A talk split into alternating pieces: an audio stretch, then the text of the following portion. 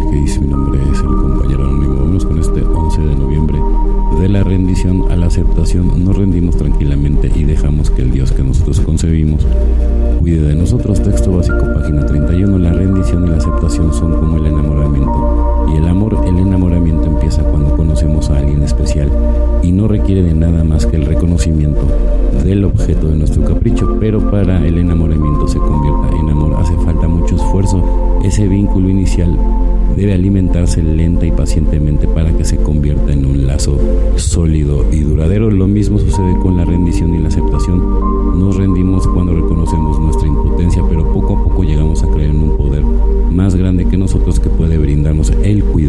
La rendición se convierte en aceptación cuando dejamos entrar ese poder en nuestra vida. Nos examinamos y dejamos que nuestro Dios nos vea tal como somos después de haber permitido que el Dios que concebimos acceda a lo profundo de nuestro ser, aceptamos mejor su cuidado, le pedimos que nos alivie de nuestros defectos y que nos ayude a enmendar las faltas cometidas. Luego nos embarcamos en una forma de vida, mejorando nuestro contacto consciente y aceptamos que nuestro poder superior siga cuidándonos y guiándonos, fortaleciéndonos la rendición como enamoramiento.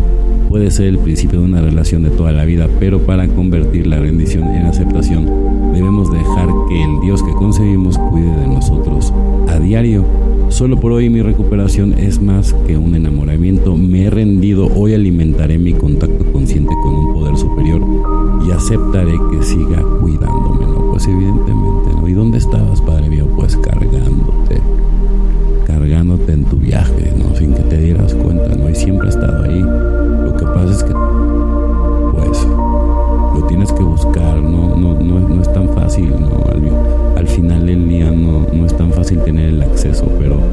eres constante, si realmente le echas ganas, no, pues vas a llegar, ¿sale? O sea, no hay límites. Aceptarte a sí mismo, sabemos que Dios nos cuida amorosamente, sabemos que cuando acudimos a Él todo irá bien con nosotros aquí y en el más allá, 12 pasos. 12 Tradiciones, página 103. Rezo para estar siempre dispuesto a recordar que soy el Hijo de Dios, un alma divina en forma humana y que la tarea más básica y urgente de mi vida es aceptarme y conocerme, amarme y cultivarme a mí mismo.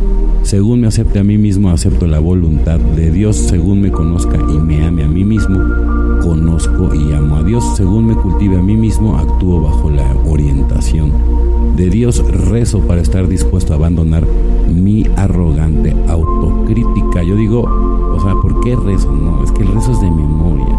Oro, oración es muy diferente. Y alabar a Dios humildemente, aceptándome y cuidando de mí mismo, ¿no? y, y, de ti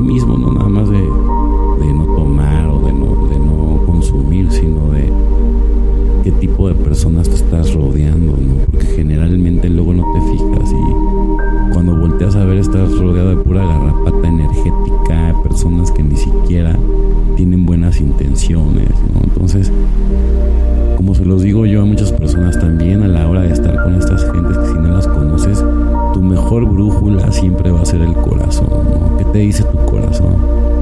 ¿Sale? Y nada más estar en un círculo por querer encajar, sabes que a lo mejor está rodeada de puro gavilán, no, no, hombre, no vale la pena.